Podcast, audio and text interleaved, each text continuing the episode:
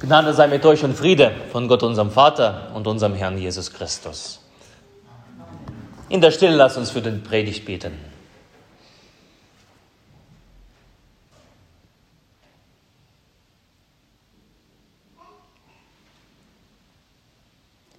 Herr, dein Wort ist meines Fußes Leuchte und dein Licht auf meinem Wege. Amen. Ich habe meine Predigt genannt, zwei Prinzipien des Gebens und Dienens.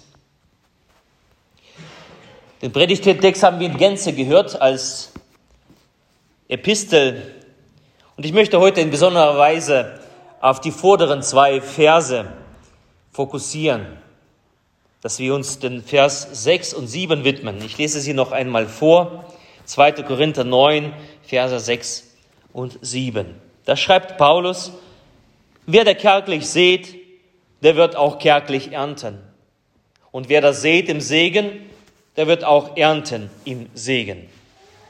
Ein jeder, wie er sich's im Herzen vorgenommen hat, nicht mit Unwillen oder aus Zwang, denn einen fröhlichen Geber hat Gott lieb. Der Herr segne uns dieses Wort. Amen. Was ist das für ein Text, den wir finden im zweiten Brief an die Korinther von Paulus? Das ist so etwas, der Kapitel 9 ist so etwas wie ein Spendenaufruf. Apostel Paulus ist beauftragt mit der Missionierung der Völker außerhalb Israels, also mit sogenannten Heidenvölkern.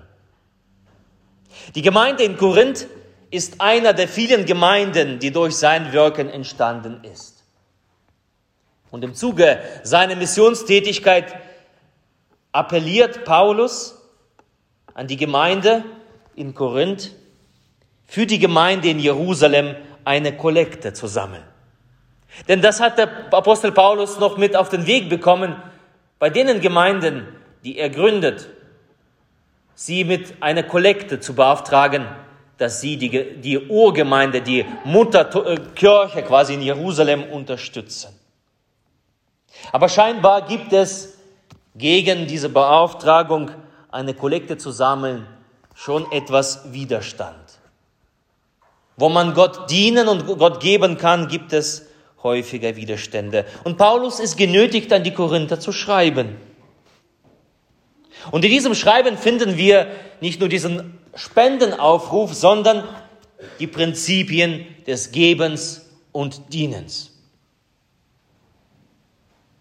Das Geben ist zwar hier im Detail auf finanzielle Hilfe fokussiert, doch ich denke, das betrifft auf jeglichen Geberdienst. Das können wir auf jeglichen Geberdienst ausweiten.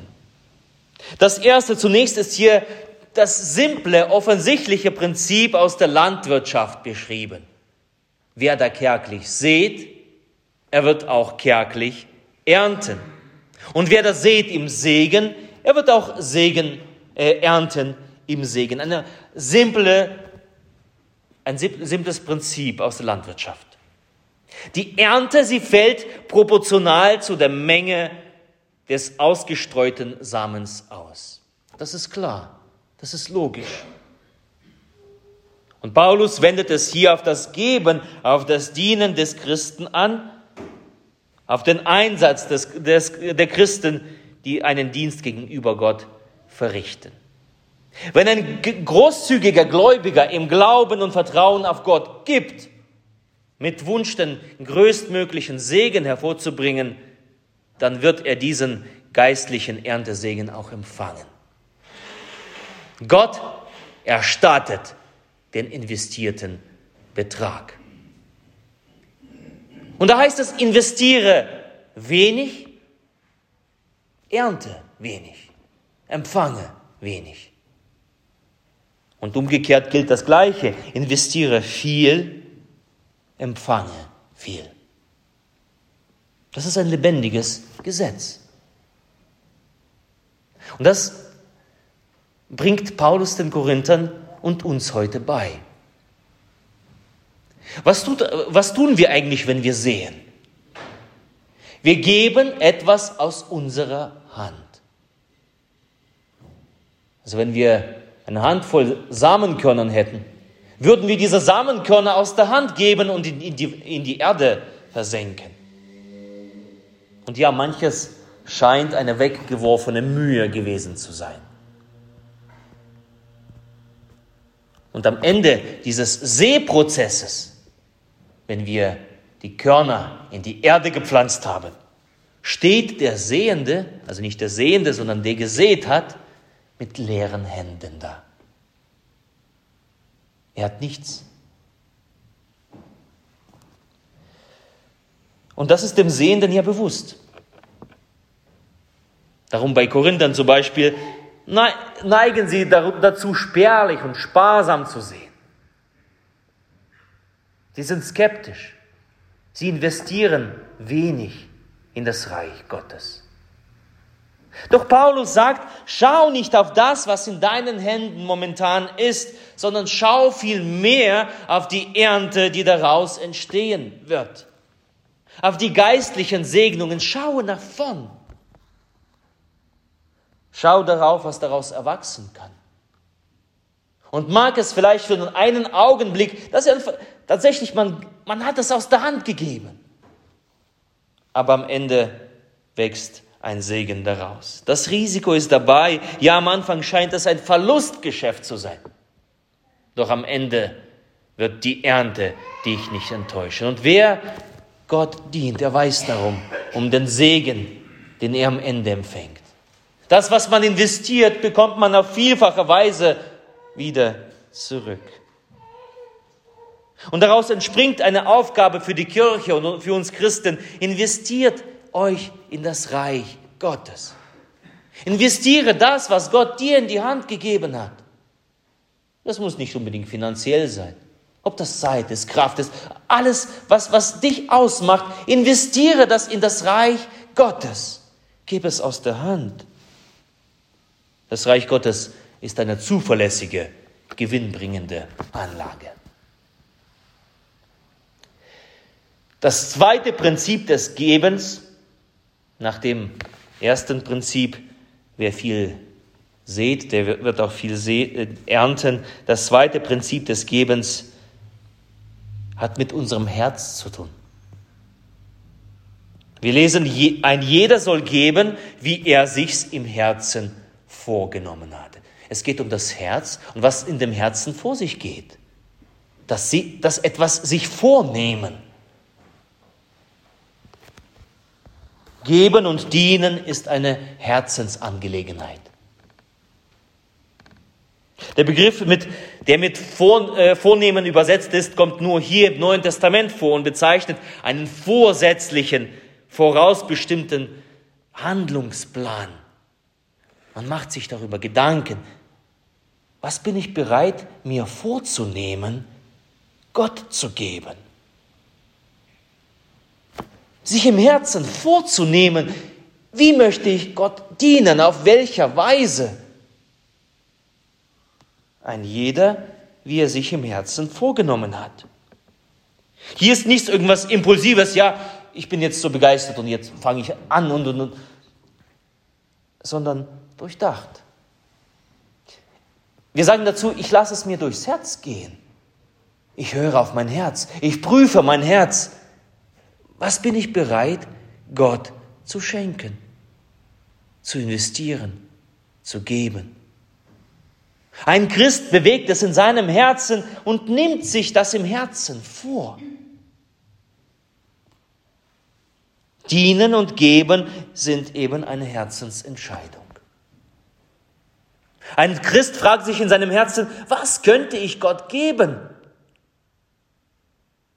Dem Gott, der die Welt so sehr geliebt hat, dass er selbst gegeben hat. Was hat er gegeben? Sein allergrößter, sein allerliebstes, seinen Sohn. Wozu? Damit jeder, der in ihn glaubt, nicht verloren geht, sondern das ewige Leben hat. Gott gibt von sich aus. Er reißt es von seinem Herzen aus und gibt es uns zu unserer Rettung. Und zwei Ausschlusskriterien sind hier gleich mit benannt zu diesem Prinzip vom Herzen zu geben. Nicht mit Unwillen und nicht mit Zwang. Wörtlich heißt das nicht mit Traurigkeit, Sorge oder Gramm. Es gibt ja manchmal so Dinge, die man mit Traurigkeit weggibt. Och, schade, jetzt gebe ich es weiter. Kennt ihr vielleicht? Muss das jetzt sein, dass ich das gebe? Jetzt bin ich traurig darüber. Ja, man kann Gott so dienen. Mit Gram, Sorge und Traurigkeit. Man kann Gott so geben mit der Haltung, der Bedrückung, des Bedauerns, des Widerstrebens oder so aus Pflichtgefühl, na ja, es hat sich ja niemand gefunden, jetzt mache ich's.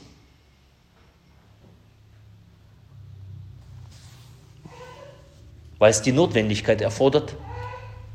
Man kann sogar dienen und häufig unter den Christen macht man das so.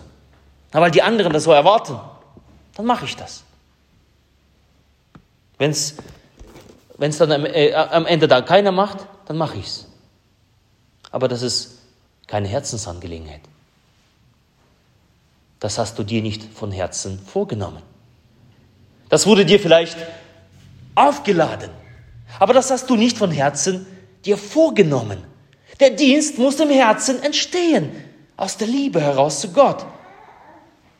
Nicht aus einer Notwendigkeit heraus, nicht unter Druck.